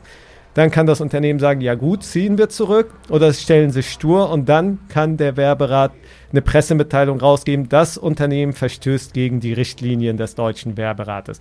Das ist ein zahnloser Tiger. Viele, ich will jetzt die Unternehmen nicht verteufeln, viele Unternehmen halten sich ja daran und die Funktion des Werberates funktioniert auch im gewissen Rahmen. Aber für die Extremfälle, wo Unternehmen sich weigern oder wo es einfach schnell gehen muss, kann die Verwaltung da vorbrechen und ähm, das Unternehmen, was betroffen ist, kann sich vor Gericht wehren. Und die Verträge jetzt sehen das auch gar nicht vor. Wenn ich jetzt, ähm, also die Verträge, die jetzt zum Beispiel das Land Berlin mit der Wahl AG geschlossen hat, da ist jetzt kein Passus drin, dass sich das Land Berlin vorbehält, Einfluss darauf zu nehmen, im Fall von diskriminierender Werbung äh, dort einzugreifen oder das nicht zuzulassen. Das müssten doch in den AGBs irgendwo drinstehen. Doch, das steht drin. Also die Verträge sehen vor, dass ähm, die Wall GmbH oder die anderen, die die Ausschreibung gewonnen haben, jetzt einmal für die Litfaßsäulen gesondert, ähm, dass die ähm, Vorgaben des deutschen Werberates, also die Richtlinien, eingehalten werden. Aber wer das letztlich entscheidet, ist dann nicht die Verwaltung, sondern die Firmen, die die Werbeträger haben. Die werden, also da wird etwas ausgelagert. Achso, es wird auf den Papiertiger, äh, auf den zahnlosen Tiger ausgelagert. Und nee, also die Wahl GmbH hat ja die Möglichkeit, eine Werbung abzulehnen und sagen, das verstößt gegen die Richtlinien. Und dann kann ein Unternehmen sich dagegen zivilgerichtlich wehren. Ähm, aber die Verwaltung selber kann nicht eingreifen und sagen, Plakat abhängen. Die könnten höchstens drohen, ey, ihr verletzt die Verträge, die wir mit euch geschlossen haben und wir kündigen den Vertrag ja. mit der Wahl GmbH zum Beispiel. Also der Senat arbeitet auch an diesem Problem. Wir wollen einfach auch die Möglichkeit schaffen, dass die Verwaltung von selbst da eingreifen kann, wenn alle anderen Mechanismen versagen. Das heißt, der, die Hoffnung, die damit einhergeht, ist, dass es in Zukunft ähm, nicht mehr, ich glaube 80 Prozent oder so der Werbung sind irgendwie für äh, sind bebildert mit halbnackten Frauen und äh, vielleicht noch Autos und ja, das aber es so geht ungefähr. ja nicht um halbnackte Frauen. Es geht nicht um Sexualität. Aber um also, Sexismus. Es geht um Sexismus, aber sexuelle, sexuell anreizende Werbung ist nicht unbedingt gleich sexistische Werbung. Das ist ja das, der große Streitpunkt da ja. drin. Deswegen benutze ich auch diese Begriffe nicht. Aber deswegen traut sich vielleicht das Land Berlin das auch nicht zu, selbst zu entscheiden, oder? Also das Land Berlin ist ja mit dem rot-rot-grünen Senat sogar eines der Vorreiter auf diesem Feld. Ähm, aber der Begriff sexistische Werbung ist hochproblematisch. Deswegen, weil es geht ja immer auf der anderen Seite um die Meinungsfreiheit, die ein sehr hohes Gut in unserer Demokratie darstellt. Und die kann man nicht einfach beschränken, weil jemand der Ansicht ist, das sei sexistisch. Es geht, die Meinungsfreiheit kann man nur beschränken, wenn gleichwertige Verfassungsgüter tangiert sind wie Herabwürdigung, also die Menschenwürdegarantie oder Diskriminierung. Wir haben das Diskriminierungsverbot in der Verfassung als auch die Menschenwürdegarantie. Aber das beinhaltet doch auch Sexismus, oder nicht? Also sprich, da ist man doch ja, mit diesen beiden Der Begriff ist nur so problematisch. Ja, genau, aber ihr, ihr, verwendet, also... Ich verwende den nie. Der Begriff Sexismus, aber, den, aber du äh, verwendest den Begriff äh, herabwürdigend und ja. diskriminierend. Ja. Und der ist aus deiner Sicht juristisch klarer? Der ist juristisch klarer und das sind auch Werte okay. aus der Verfassung. Natürlich ist sexistische Werbung in der Regel auch also, herabwürdigend und diskriminierend. Aber du würdest jetzt sagen, ähm, es, es, gibt eine ganze Menge Werbung, also wenn, ist es richtig interpretiert jetzt, eine, es gibt eine ganze Menge Werbung, die äh, von, aus feministischer Perspektive als sexistisch äh, abgelehnt werden würde, die aber von eurem Gesetzesvorhaben nicht tangiert wäre. Sagen wir es mal so, es gibt sehr viele Werb sehr viel Werbung, die aus feministischer Sicht als sexistisch ähm, eingestuft werden würde, wo aber das Bundesverfassungsgericht als letzte Instanz zur Wertung dessen sagen würde, das ähm, ist noch hinzunehmen okay. im Hinblick auf die Meinungsfreiheit. Gut, verstehe. Also ähm, wir wollen hier nicht irgendwie ein Moralbild oder eine Moralvorstellung über ein Gesetz einführen, sondern es geht nur um gleichwertige Rechtsgüter. Da hat jetzt der und Jurist Das ist nämlich ein sehr schwieriges Thema. da will ich mich auch nicht weiter darauf einlassen. Das wird mir jetzt zu juristisch. Ich mache lieber nochmal Musik und dann machen wir am Ende noch einen Blog, ähm, wo wir darüber sprechen, wie jetzt eigentlich der Stand ist, was ihr schon geschafft habt in eurem Volksbegehren, äh, was die nächsten Schritte sind und ähm, warum ihr vor dem, Bunde, äh, vor dem Verfassungsgericht gerade äh, seid und was du gerade, äh, was du daran ähm, ja, tun wirst. Äh, was spielen wir denn jetzt? Joachim Witt kann ich vorschlagen. Nee, wir haben, wir, haben wir Wir sind Helden schon gespielt? Ich glaube nicht, Joachim Witt. Wir haben. Haben wir Wir sind Helden schon gespielt? Nein, haben wir Das kennt nicht. nämlich jeder, das spielen wir das. Jede und jeder. Wir spielen Guten Tag von Wir sind Helden, einen, unser fünfter konsumkritischer Song. Und es geht jetzt los. Herzlich willkommen zurück im THF Radio.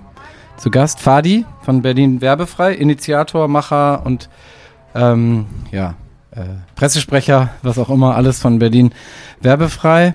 Und äh, wir gehen in die letzte Runde. Es ist jetzt äh, 17.38 Uhr. Wir haben noch 20 Minuten Zeit. Mal sehen, ob wir die brauchen, ähm, um darüber zu sprechen, wie es mit eurem Volksbegehren jetzt eigentlich, wie es um euer Volksbegehren jetzt eigentlich steht. Ihr habt die erste Stufe hinter euch äh, gelassen, längst schon, ich glaube 2018 schon. Ähm, 20.000 äh, Unterschriften habt ihr gesammelt. Das ist schon mal ein erster Erfolg. Und ihr wart auch sehr präsent, finde ich, in der Öffentlichkeit. Habt tolle Aufkleber und, ähm, und gute, gute Slogans. Wie äh, ist jetzt der Stand? Was ist in den letzten Jahr passiert? Ähm, naja, das Volksbegehrsverfahren in Berlin ist ja in drei Stufen gegliedert. Die erste Stufe bedeutet 20.000 Unterschriften. Dann hat man ähm, beschäftigt sich normalerweise der Senat und das Abgeordnetenhaus mit der Frage und kann das Gesetz auch annehmen. Der Senat führt zunächst aber eine Rechtsprüfung durch des Gesetzes, ob dieses Gesetz mit höherrangigem Recht vereinbar ist. Äh, bei uns hat er sage und schreibe 16 Monate dafür gebraucht, um Fragen zu beantworten, die ein Drittsemester Jurastudent in vier Wochen normalerweise beantworten könnte. Wir wollen da jetzt nicht auf den Senat draufhauen, sondern die haben halt viel zu tun in Berlin. Die Verwaltung arbeitet nicht so schnell, habe ich Verständnis für. Und auch manche Rechtsfragen sind auch komplex. Und wenn man natürlich die Werbewirtschaft im Rücken hat als Senat, die auch mit Gutachten da versucht haben, auf den Senat einzuwirken und auch offensichtlich erfolgreich das geschafft haben, ähm, kann ich natürlich verstehen, dass das so lange dauert. So, der Senat ist zum Schluss gekommen, dass dieses Gesetz so nicht ähm, mit höherrangigem Recht vereinbar ist.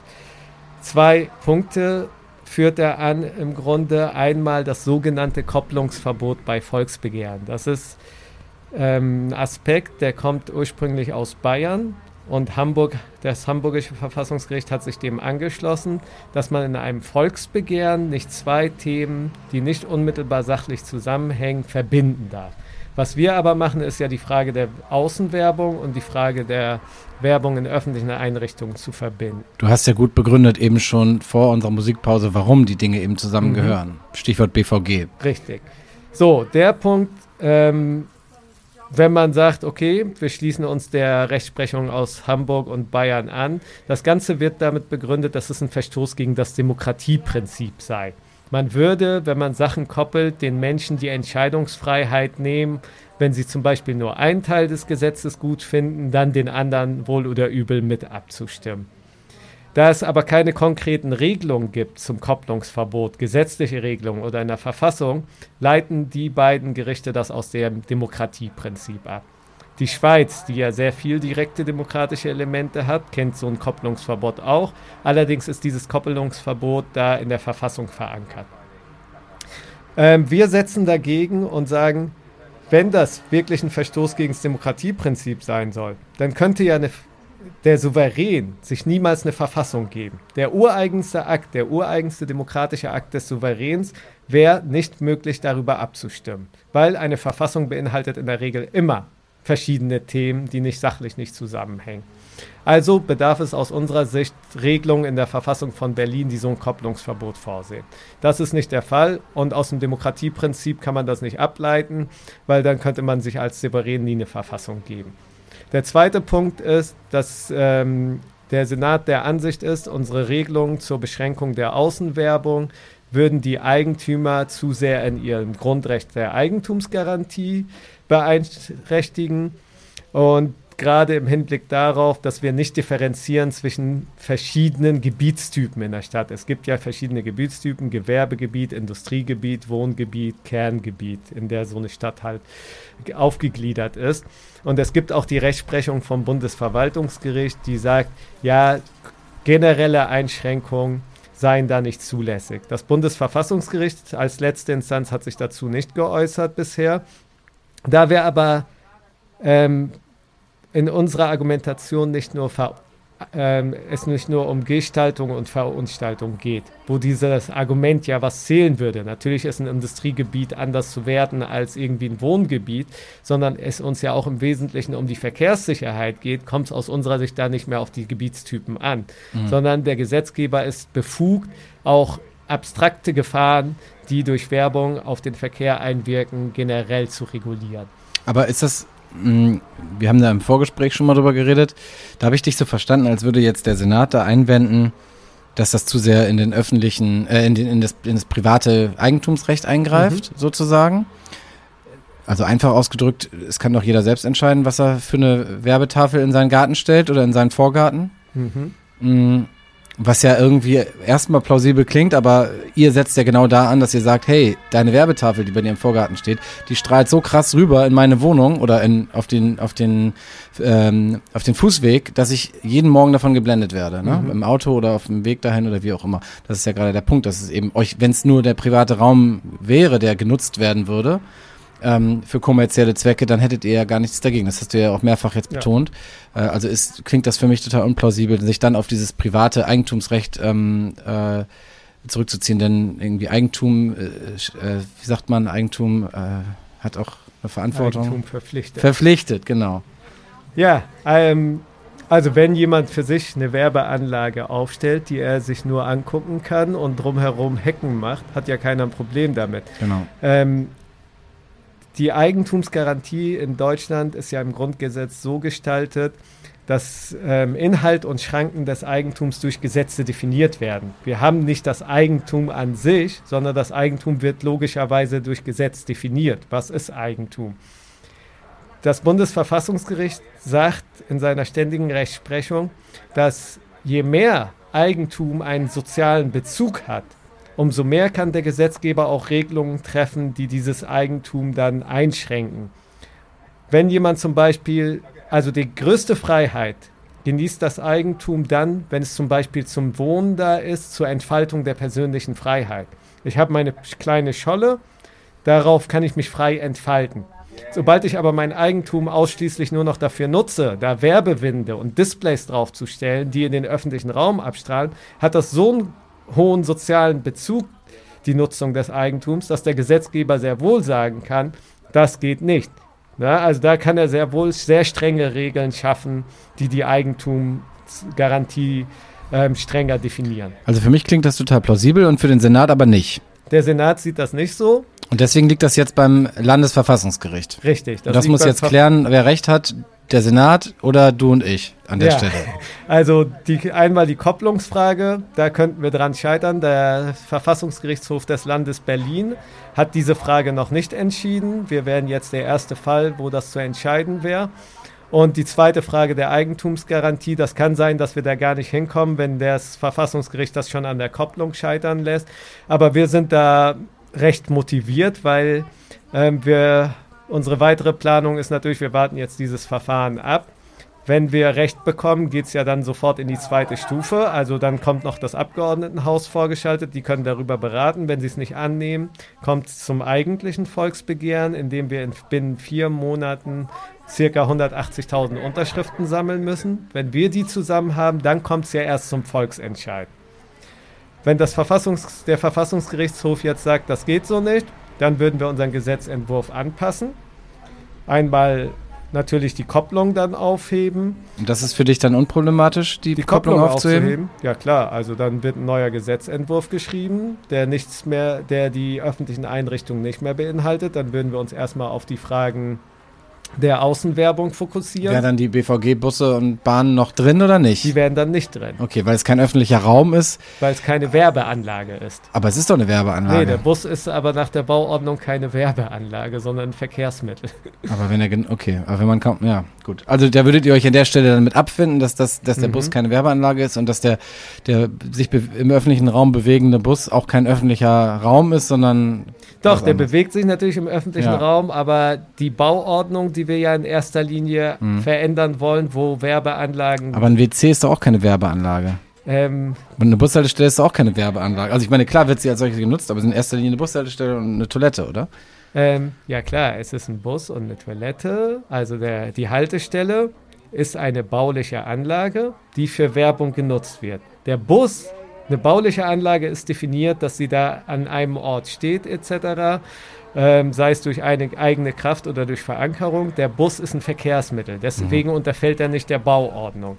Und deswegen war ja die Idee, diese zweite den zweiten Aspekt damit reinzunehmen mit den öffentlichen Einrichtungen. Ähm, ja, das würden wir dann erstmal entkoppeln, weil nun mal dann die Rechtslage so ist und daran orientieren wir uns natürlich. Also die Rechtslage wäre, dass du in einem Volksbegehren nur die Bauordnung ändern kannst und nicht auch noch die. Ähm, dann müsste man ein zweites das ist ja Volksbegehren schon ein bisschen absurd. Klingt für mich, ich bin jetzt kein Jurist, aber es klingt ein bisschen absurd. Naja, das ist halt die Kopplungsfrage. Ja. Aus meiner Sicht sind heutzutage Gesetzgebungsverfahren so komplex gew geworden. Stellen wir uns mal vor, wir wollen zum Beispiel ein Klimaschutzgesetz verabschieden als souverän, mittels der Mittel Volksbegehren, Volksentscheid.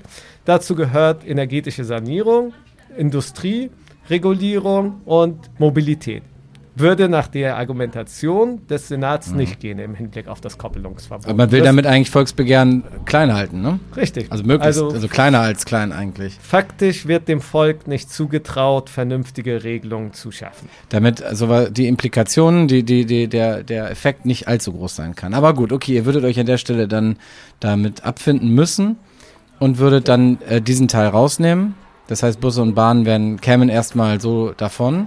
Und alles, was nicht wegfahren oder weglaufen äh, kann, das wäre dann nur noch ähm, davon äh, erfasst. Dann würdet Ja. ihr diese 20.000 Unterschriften wahrscheinlich ähnlich bekommen wie, bis, Mhm. wie beim letzten Mal. Und wie ist das dann, wenn man dann innerhalb von vier Wochen, äh, vier Monaten 180.000 Unterschriften sammeln muss? Bereitet man sich darauf vor in so einem Trainingslager, dass man weiß, wie viel, wie viel früher kriegt ihr Bescheid? Also wenn der, das Verfassungsgericht sagt, es ist okay, so wie es Mhm. ist, oder in der zweiten Runde der Senat keine Einwände mehr hätte, Mhm. Ähm, dann würdet ihr dann noch, dann äh, tickt die Uhr dann sofort? Ähm, nee, wir haben ja immer noch das Abgeordnetenhaus mit den Mhm. vier Monaten. Wenn die Frist rum ist, gibt es Okay. nochmal eine Monatsfrist, wo man beantragt, dass das Volksbegehren durchgeführt wird. Und dann muss es noch vorbereitet werden durch die Landeswahlleitung, Okay. ähm, weil de, man kann dann nämlich auf den Bürgerämtern abstimmen, die Stimmzettel. Also man hat einen gewissen Vorlauf und wir machen natürlich eine Kampagne. Also wir bedienen uns der Mittel des Marketings, der Werbung, Der Werbung. um die Werbewirtschaft da in ihre Schranken zu weisen. Ähm, da haben wir überhaupt keine Berührungsängste. Habt ihr schon mal drüber nachgedacht, zum Beispiel bei Wall AG oder so, so einen, Das so einen Slot spannend. zu schalten? Das ist eine spannende Frage. Wir haben natürlich darüber nachgedacht, Crowdfunding zu machen, um diese Flächen zu mieten. Und dann wollen wir sehen, was diese Firmen sagen. Weil An die dieser haben- Stelle könnte keine Werbung stehen oder sowas könnte dann Zum Beispiel. sein, Und ja. wir gehen aber davon aus, dass hier dann die Firmen sagen, nee, wir vermieten euch die Flächen nicht. Und dann zeigt es das Problem auf, dass dieses Massenmedium Mhm.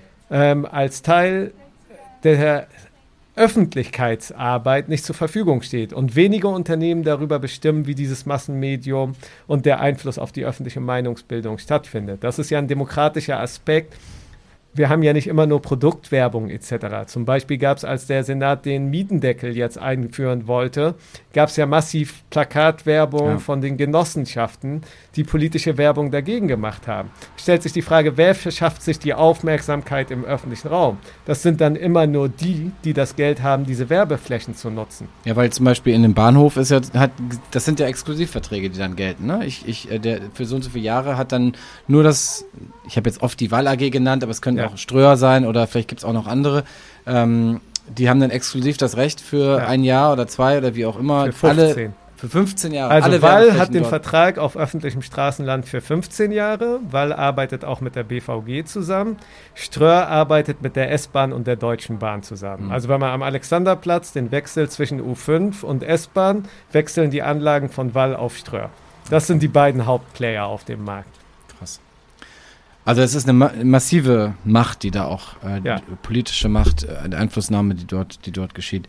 In Hamburg gab es ein schönes Beispiel, als die G20-Demonstration und der G20-Gipfel da vor drei, vier Jahren stattgefunden hat. Da gab es ja die Demonstration und die Auseinandersetzung. Politisch kann man dazu stehen, wie man will. Problem war, Wall hat dann auf seinen digitalen Werbeanlagen geschaltet, ganz Hamburg dank der Polizei, stadtweit. Also ich meine, woher nehmen sie sich dieses Recht, dieses Massenmedium Mhm. so zu nutzen, Mhm. mit diesem Impact? Und das müssen wir hinterfragen aus meiner Sicht. Nochmal zu dem, zu dem zweiten ähm, äh, Kritikpunkt oder äh, ja, Einwand des Senats, was, wenn, wenn sich der vom Verfassungsgericht auch erhärten würde, also wenn sich das Verfassungsgericht da nicht ähm, euch nicht recht geben würde, was, was wäre dann eure Konsequenz daraus? Ähm, relativ einfach. Also das Hauptargument ist ja, wir lassen ja nur Veranstaltungswerbung zu. Es bleibt ja wei weiterhin die Möglichkeit, dass Eigentümer Werbeanlagen aufstellen können, aber nach unserem Gesetzentwurf nur für Veranstaltungswerbung. Da würden wir das Gesetz so abändern, dass wir sagen, 50 Prozent der Werbefläche kann für Produktwerbung genutzt werden, der Rest für Veranstaltungswerbung. Damit wäre dieses komplette Thema, wir würden die Eigentumsgarantie zu sehr einschränken vom Tisch. Wir werden dann aber regulierend eingreifen, dass diese Plakate, die dann möglich sind für Produktwerbung, in der Größe beschränkt sind. Weil uns geht es da in erster Linie, dass das nicht so invasiv ist in den öffentlichen Raum, ähm, dass dann die kleinteilige Plakatierung hat nicht diese Wirkung, dass man es nicht mehr ignorieren kann. Und was auf jeden Fall drin bleibt, dass, äh, da hat der Senat bisher auch keine Einwände erhoben, ist das Verbot der digitalen Werbung. Ah, verstehe. Also das hat der Senat bisher nicht ähm, beanstandet, sondern das wäre dann wirklich eine Frage, die auch die Bürgerinnen und Bürger entscheiden können, ähm, ob sie das abschaffen wollen, ob mhm. sie das verbieten wollen. Ähm, und dann geht es im Detail jetzt darum, inwieweit die weiterhin zulässige Werbung mit Plakaten, äh, die man ja auch massiv überall sieht, ähm, inwieweit die komplett unreglementiert bleibt oder inwieweit die halt ähm, äh, verboten wird, beziehungsweise dort nur noch für Veranstaltungen ähm, geworben werden darf. Oder halt eben halb-halb, was mhm. du eben als Kompromisslinie angedeutet hast. Und das andere, was wir eben schon besprochen haben, ist die Frage, inwieweit man die, die BVG, die, die sich bewegenden Bahnen und Bussen auch noch mit, ähm, ja. mit reglementiert. Wie wäre denn da, wenn ihr euch da durchsetzen könntet, äh, wie, wie sähe das denn dann aus mit der, mit der Werbung auf Bussen und Bahnen? Ähm, es ist ja es geht ja nicht nur darum, das mittels Gesetz umzusetzen. Mhm. Was wir auch mit unserer Kampagne erreichen wollen, ist erstmal ein Bewusstsein für diese Problematik. Und ich glaube, wenn die Menschen ein Volksbegehren, ein Volksentscheid pro Berlin werbefrei am Ende abstimmen, dass dann auch die BVG einsieht, dass es nicht ähm, mehr gewollt ist, massiv Werbung auf den Verkehrsmitteln zu machen und dass der Senat ja natürlich über den Aufsichtsrat der BVG Einfluss nehmen kann auf die auf das Unternehmen. Also es geht ja auch um das Bewusstsein bei den Menschen erstmal für dieses Problem und es ist ähm, viele Menschen beschweren sich darüber, dass die Busse, dass die nicht mehr als Busse der BVG erkennbar sind. Wir verlieren ja auch einen individuellen Aspekt unserer Stadt. Wenn alle Busse nur noch mit Werbung bespielt sind, wo bleibt das schöne Geld der BVG? Das geht verloren. Jede Stadt also die Werbewirtschaft ist ja nicht nur in Berlin aktiv, sondern in allen großen Städten. Und da sehen die Busse auch inzwischen alle so aus, dass nur noch Werbung drauf ist. Und eigentlich waren die öffentlichen Verkehrsmittel immer ein Erkennungsmerkmal einer Stadt. Und da denke ich, dass die BVG da doch ein bisschen einsichtig ist und auf dieses Geld verzichten kann, wenn auf der anderen Seite öffentliche Verkehrsmittel natürlich auch weiter gefördert werden durch Steuermittel. Also du hoffst dir an diesen Randgebieten eurer, eurer ähm eures, eurer Zielstellung irgendwie dann, dass das eine Dynamik auch entfaltet, ne, ne, ausstrahlt, wenn, wenn diese, diese krassen Werbebanner erstmal verboten sind dass, und, und sich da so eine große Anzahl der Menschen in der Stadt äh, für ausgesprochen hat, dass das dann halt auch auf sich andere Bereiche niederschlägt mhm. und dass da eine stärkere Regulierung stattfindet. Also wir haben ja auch viele Anfragen aus anderen Städten, die sich für unser Volksbegehren interessieren, Bremen, Hannover, Hamburg.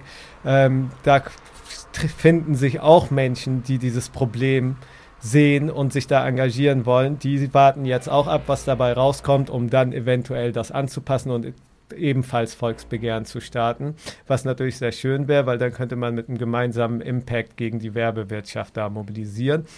Ähm, das Interessante an dem Volksbegehren Berlin werbefrei, was mich auch sehr triggert, ist, mit diesem Volksbegehren können wir mit den Mitteln der direkten Demokratie ähm, das Aussehen unserer Stadt verändern. Also wir erleben, wenn dieses Gesetz Realität wird, mit den Mitteln der direkten Demokratie, mit der Volksabstimmung, ändert sich sofort unser öffentlicher Raum.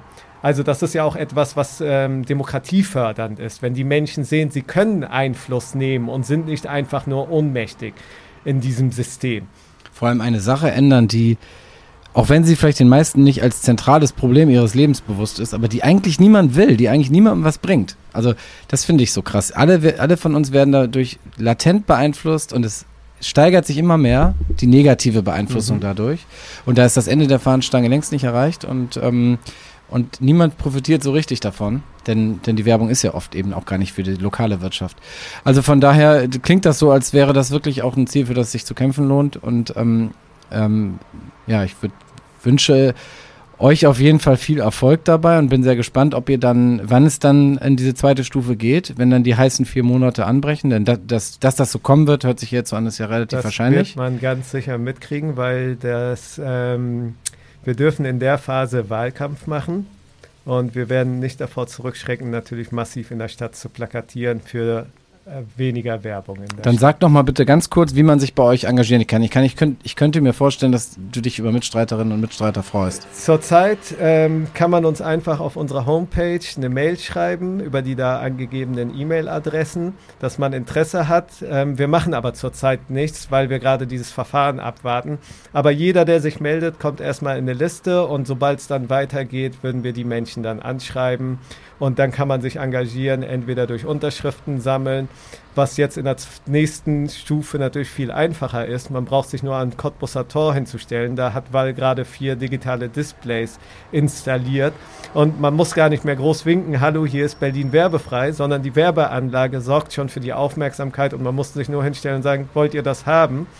Ähm, also da ist aber auch jetzt nochmal, im Januar gab es dann tödlichen Unfall in dem Bereich. Jetzt unmittelbar an der Kreuzung, wo dieser Unfall passiert ist, steht jetzt eine flackernde Werbeanlage. Also da frage ich mich, was dieser Senat oder was der Bezirk ähm, noch alles will, was passiert, bevor sie mal einsehen, dass es weniger Hektik im Straßenraum bedarf. Geht auf die Webseite www.berlin-werbefrei.de und ähm, schreibt Fadi und seinen Mitstreiterinnen und Mitstreitern eine Mail, schließt euch an und insbesondere, ähm, sobald es dann in die nächste Stufe gilt, ähm, werden sicherlich äh, viele helfende Hände ge ge gebraucht und das ist, glaube ich, wirklich ein sehr effektiver und erfolgversprechender Weg, wirklich nachhaltig ähm, eine Veränderung herbeizuführen, wie es hier in unserer Stadt eigentlich aussieht.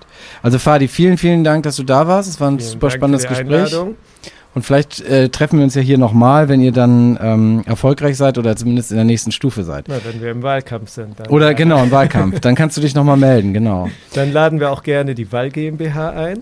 Ja, zum und die Vertreter der, ja, also das wäre auch spannend. Bisher war das leider so, dass alle Unternehmen, die irgendwie von den Medien zum Streitgespräch eingeladen wurden, abgesagt haben. Ah ja, Keiner wollte die direkte Konfrontation. keiner will mit dir diskutieren. Okay, ich habe es ein bisschen versucht. Äh, ich heiße Markus, das war Fadi. Wir waren hier im 15. TRF Talk. Wir übergeben jetzt an ähm, pünktlich 18 Uhr. Übergeben wir an, ich weiß jetzt gar nicht genau wen, ich habe das Programm nicht auswendig gelernt. Bis äh, diese Person ähm, hier zu uns stößt und mit Musik weitermacht, spielen wir noch einen Song. Ähm, ich spiele mal Convenience Shop von, nee, ich spiele ähm, Deichkind. Gewinne, gewinne und verabschiede mich äh, von euch und äh, freue mich aufs nächste Mal, jeden zweiten Freitag, alle 14 Tage, 16 bis 18 Uhr, THF Talks im THF Radio. Einen schönen Abend und ein schönes Wochenende und bis zum nächsten Mal. Hi, freaks. You are listening to THF Radio. Straight out of Torhaus. at Tempelhof Airport. Come together